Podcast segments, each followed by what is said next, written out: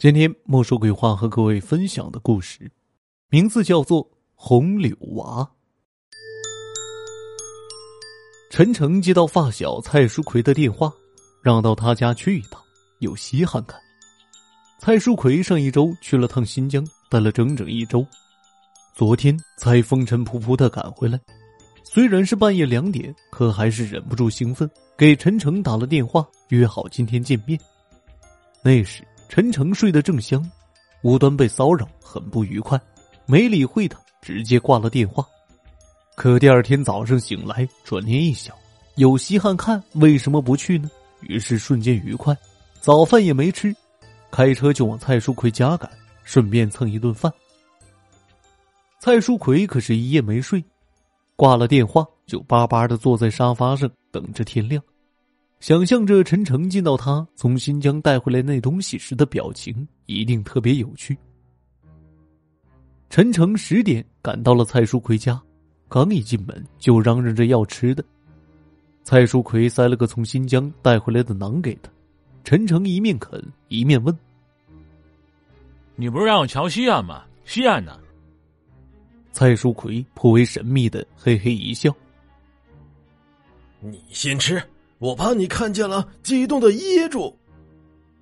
陈诚嘴里塞着馕，含糊不清的呸了声：“我是没见过，捏死人那么丢人的事情，可不是我的作风。”蔡书奎也不卖关子，很镇静的给陈诚倒了杯水，防止他待会儿激动的噎死。然后进了卧室，就听得一阵翻行李的声音。陈诚抱着馕大嚼特嚼。待蔡书奎再出来时，看见他手里抱着个用碎花蓝布包裹的严严实实的东西，陈诚扑的把嘴里的东西都喷了出来。去了趟新疆，你的品味变得好特别啊！蔡书奎一反常态，没有跟他斗嘴，而是一层层的将碎花蓝布揭开，最后露出的是一个一尺高的玻璃瓶，里面放着个干瘪的东西。乍一看像是截老木头，可凑近了去看，才发现那是个小人，面目都与人无异，只是身上布满了红毛，加之身上干瘪，看上去有些像实验室里风干的标本。蔡书奎没有料错，陈诚果然激动的一口囊噎在了喉咙里，猛灌了一杯水，这才咽下去。他一面拍着胸口顺气，一面问。啊，这什么玩意儿？看着怪吓人的。你去趟新疆买个标本回来干什么？蔡书奎又是神秘一笑：“这是人，活人。”陈诚哈哈大笑：“ 别逗了，哪有这么小的活人？侏儒都比他大。这该不会是新疆的什么特产吧？跟人参似的，长得丑但滋补。他这一身红毛。”难不成是红毛人参？蔡书奎摇头：“我没开玩笑，这是活人，你可以叫他红柳娃。”陈诚仍是一脸不可置信，蔡书奎便给他讲了自己手中这个红柳娃的得来。蔡书奎是被单位派去新疆考察的，考察间隙，几个同事相约进山去玩。蔡书奎是个摄影爱好者。背着一个单反，一路边走边拍，不知不觉便掉了队。待到反应过来，自己已经走进了深山里，辨不清东南西北，更别说找到出去的路了。深山里一点信号都没有，想给同事打电话已是不可能了。蔡树奎就凭着印象往回走，越走天上的日头越暗。不过走了半个小时的功夫，已是近黄昏的模样，可手机上的时间却显示。现在应是正午，阳光该是正好的时候。蔡书奎就是这时听见了歌声，挺稚嫩却清澈的嗓音，悠悠的唱着不知名的曲调，像是少数民族特有的语言，听起来异常别致。深山老林怎么会有人唱歌？难不成是维吾尔族的姑娘？若真是的话，说不定能带他出了这山。蔡书奎循着声音挨过去，看到前面渐渐有亮光。凑近了，发现那是小小的篝火，围着篝火有红色的影子在旋转，是两个约莫一尺来高的小人。一身红毛，头上戴着柳枝编成的花冠，边唱歌边跳舞，像是在对着篝火拜祭。这世上竟然还有比侏儒更小的人！蔡淑奎异常惊讶。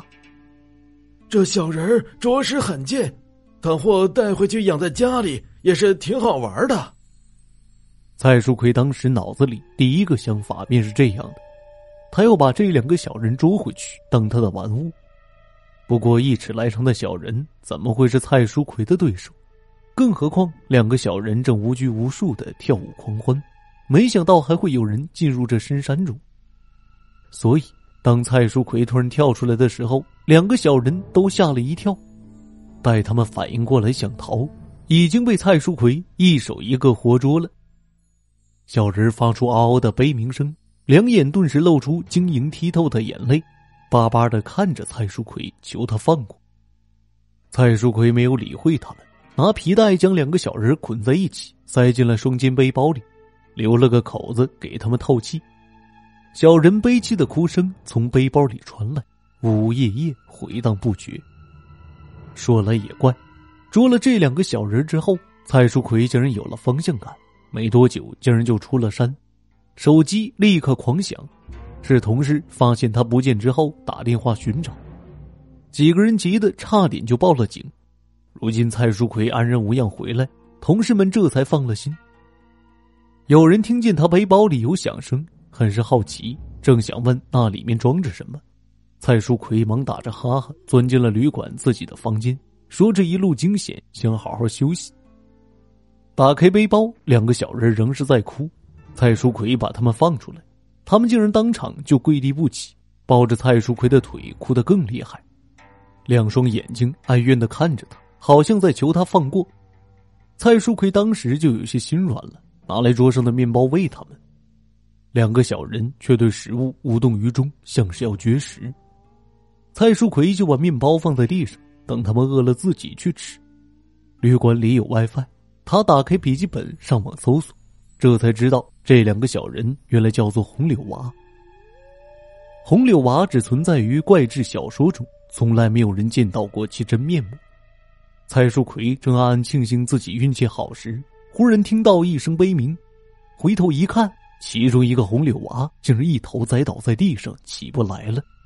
上前探一探他的鼻息，竟是死了。蔡淑奎想到在网上看到的红柳娃的介绍，倘若他们被人捕捉捆绑，则会绝食而死。他不过才把他们捉回了几个小时，想不到红柳娃这么脆弱，当真就死了。剩下的红柳娃哭得更厉害，蔡淑奎怕他也步了后尘，连忙把皮带松开。面包掰成小块，往他的嘴里送。这个红柳娃倒是乖乖的把面包吞了下去。想来红柳娃也是怕死的。可是，就这么放任他们在外面也不是回事捆了他会把他害死。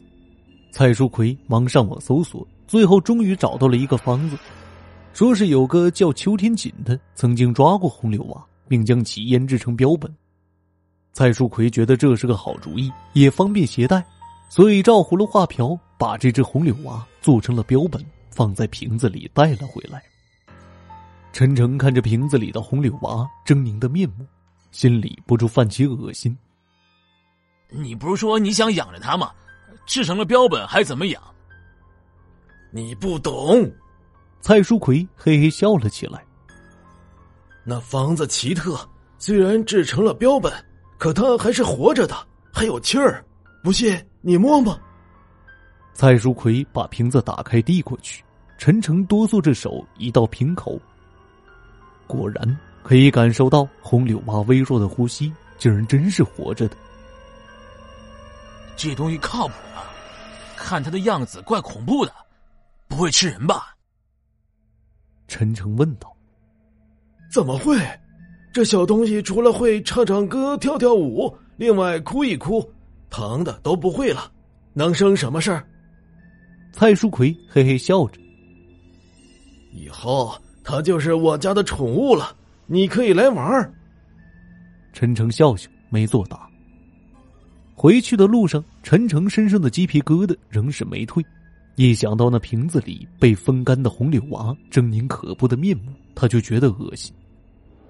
他透过瓶子看到了红柳娃的眼睛，异常清澈的一双眼睛，没有一丝杂质，是他在人类的身上所不曾见到过的。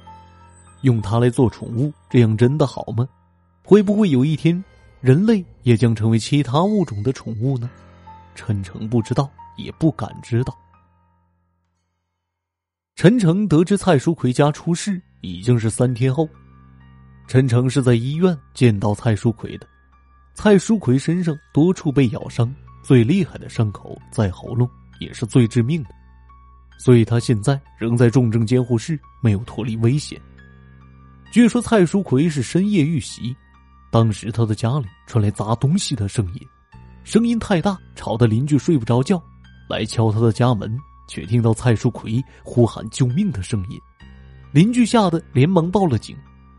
等警察来到，破门而入，蔡淑奎家已是一片狼藉，家具全部翻倒，而蔡淑奎则倒在了血泊中，身上多处咬伤，且伤口异常怪异，长满了红毛。在他的身边有一地碎玻璃渣，像是什么玻璃器皿被打碎了。无人知道袭击蔡淑奎的是什么东西。可陈诚知道，他去蔡淑奎家瞧了瞧，满是狼藉中找不到那个原先被关在玻璃瓶中的小小的红柳娃，不知道他究竟去了哪儿。可陈诚知道，从今往后或许再也没有人能看见红柳娃了。人是如此妄自尊大的生物，要做自然界的统领，殊不知总有你不知道的生灵存在，不会甘愿做人膝下宠物。而他们的灵魂那样干净。红柳娃，清代纪云，《阅微草堂笔记》卷三，《滦阳萧下录》曾记载：乌鲁木齐深山中牧马者，横见小人高尺许，男女老幼一一皆备。遇红柳吐花时，折折柳盘为小圈，柱顶上，作对乐舞，音悠悠如渡曲。或至形状切实，为人所掩，则贵而弃；弃之，则不食而死。纵之，初不敢拒行，行数尺则回顾，或追赤之，仍贵气。却人稍远，度不能追，始末近月山去，以形似小儿而喜戴红柳，因呼曰红柳娃。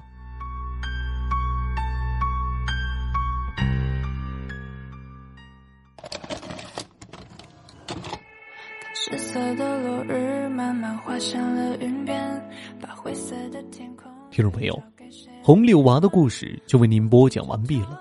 本期节目由墨梅、嘉诚、十七共同演绎，感谢您的收听。这里是“莫说鬼话”栏目，每周二、周五准时更新。如果您喜欢主播的节目，千万别忘了关注主播，有更多好听的故事在等你哦。我是有声墨梅，感谢您的收听，我们下期节目再会。月光都奔向海面，结伴人成一抹蓝，而我奔向你身边，把心结牵过彼岸，多想能。